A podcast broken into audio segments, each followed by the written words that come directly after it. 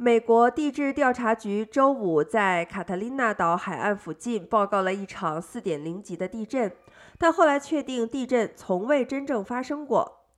地质调查局最初于上午9点48分报告了该地震，称它发生在阿瓦隆西南18英里处。十几个人在该机构的“你感觉到了吗”的页面上回复称，他们也感受到了地震。问题是，没有地震发生。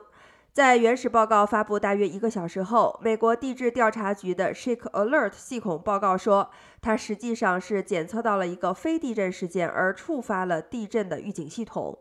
报告同时称，这种情况非常少见。